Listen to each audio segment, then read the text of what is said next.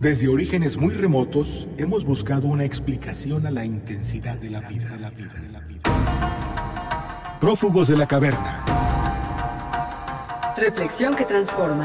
Seamos prófugos de la caverna. La esencia de las cosas. Prófugos de la caverna.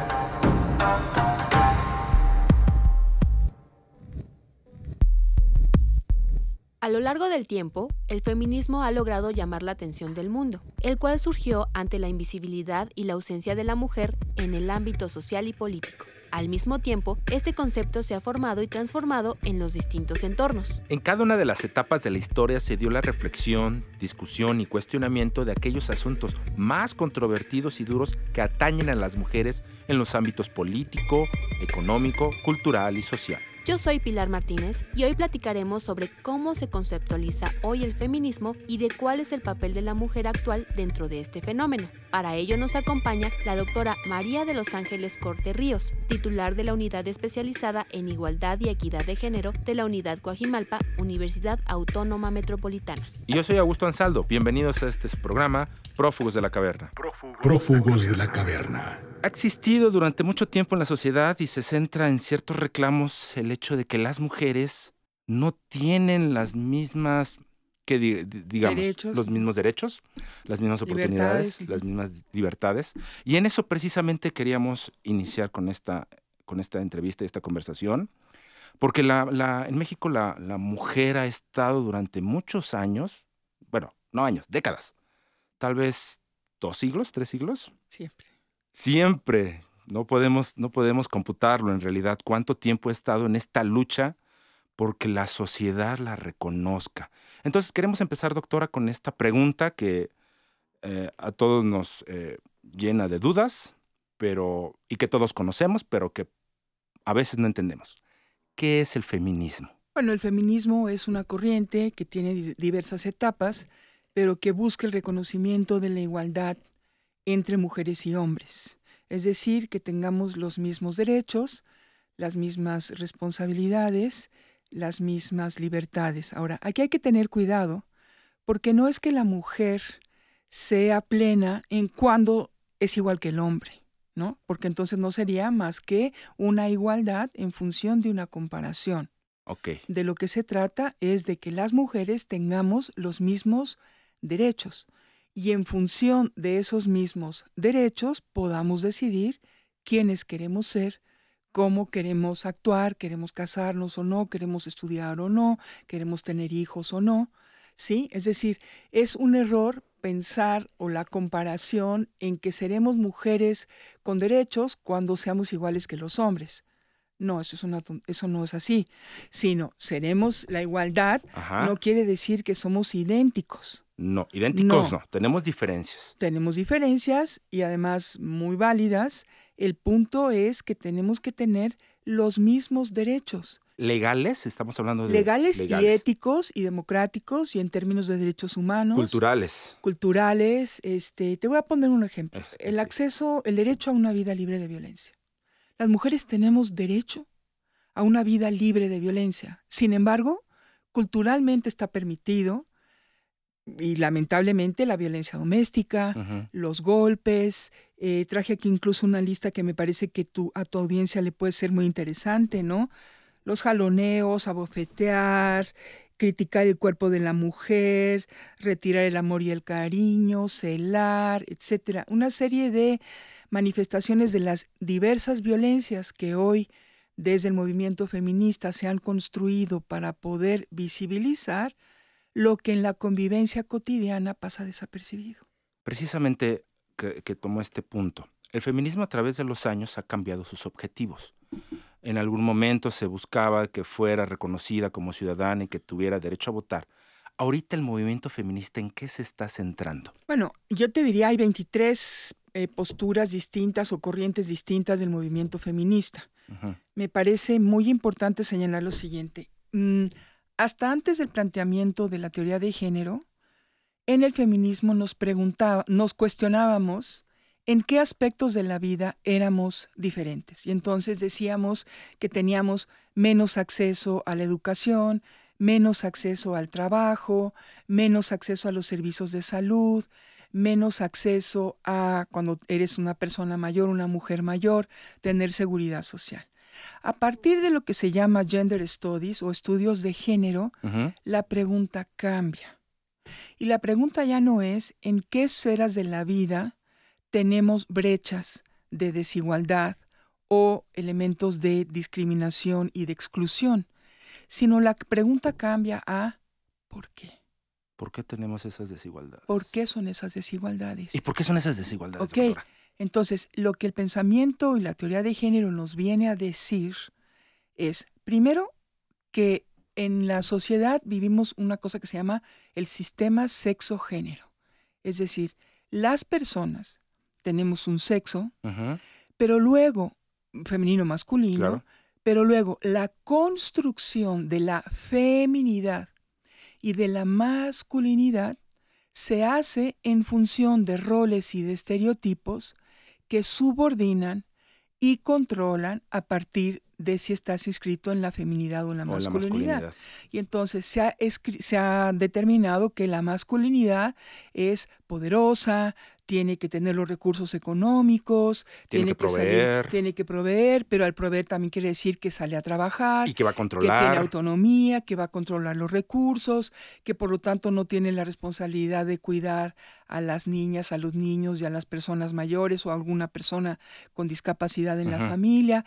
La ética del cuidado se encomienda a las mujeres, la ética del poder se encomienda a los hombres, se atribuye a los hombres, y entonces resulta que se van generando roles, es decir, conductas que son propias de lo femenino y conductas que son propias de lo masculino, y luego estereotipos, es decir, consideraciones de lo que es valioso para la mujer y para el hombre. Te voy a poner un ejemplo. Los roles. Bueno, la mujer que es la que cuida a los niños y a las niñas. Exacto. ¿No? Bueno, ¿y quién dice que no podrían cuidarlo los hombres también? ¿Y por qué un hombre no puede decidir quedarse en casa? Y él cuidar a las niñas y a los niños. El gran argumento es la naturaleza. ¿no? Que se dice es que la naturaleza femenina hace que las mujeres puedan despertarse a las 12 de la noche y que por naturaleza no les sea tan cansado. Bueno, amigas y amigos, nos cuesta exactamente igual. El mismo trabajo. A hombre y a mujer, levantarnos a las 12 de la noche o estar pendiente de los bebés o preparar la comida. Sí, nos cuesta igual. No hay nada entitativa, no hay nada biológico, no hay nada constitutivo de nuestro ser como personas que haga que nos cueste menos. Reflexión que transforma.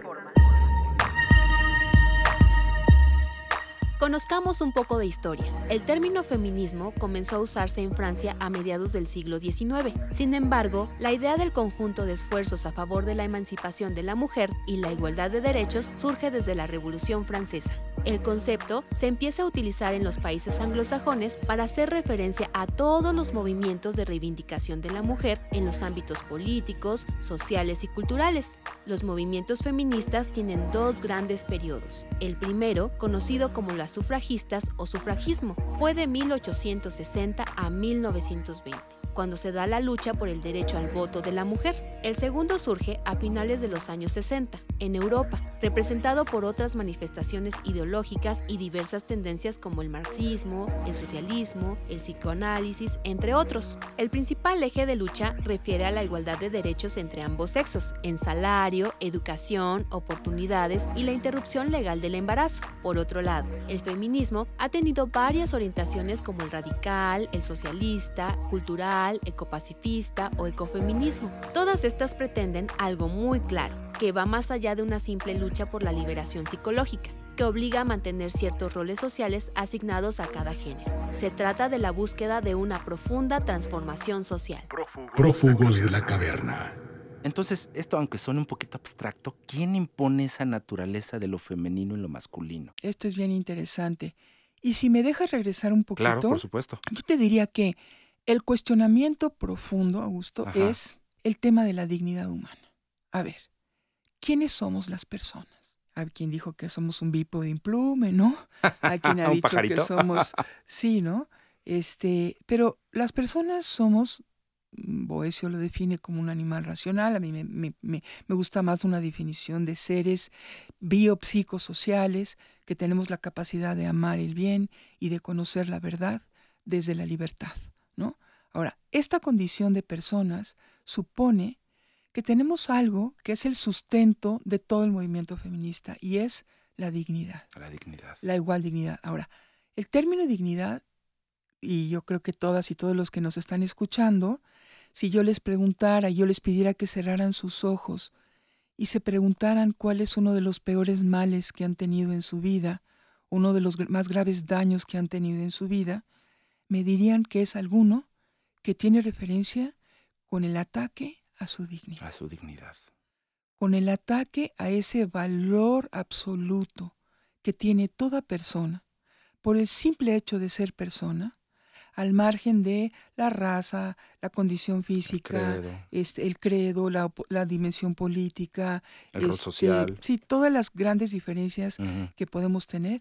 Ahí donde hay una persona, ahí hay un ser con dignidad. Ahora, el problema es que la dignidad es una palabra muy fácil de decir, muy difícil de aplicar. Y de construir. Y de construir.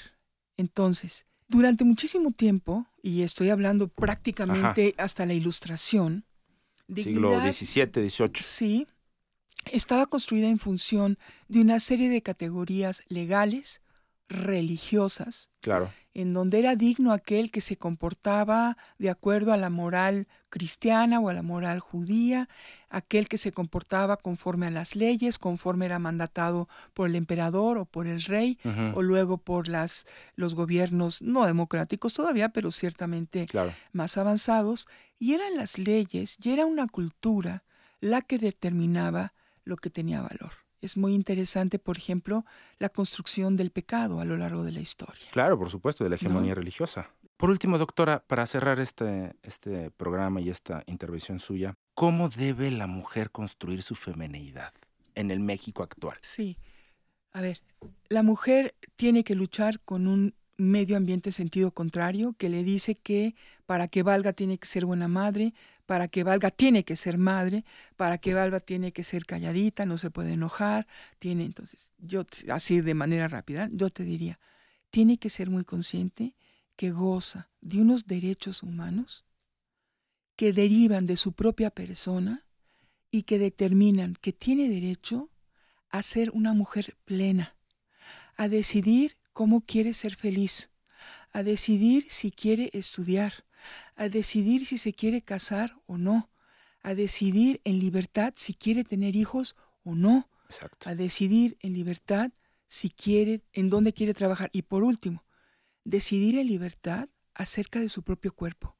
Nadie es dueño de su cuerpo, nadie es propietario de su cuerpo y debemos de poder exigirlo. Excelente. Gracias, doctora. Nos quedamos con esa idea. Mujeres deben de hacer uso de sus derechos. ¿Pero qué ha pasado en México en torno al feminismo? Varios grupos han exigido el cambio social sobre los derechos de las mujeres. Por ejemplo, en 1906, durante el porfiriato, la Sociedad Feminista Admiradoras de Juárez en Ciudad de México tuvo como propósito difundir las ideas sobre la emancipación de la mujer. Ellas también demandaban el derecho al voto femenino.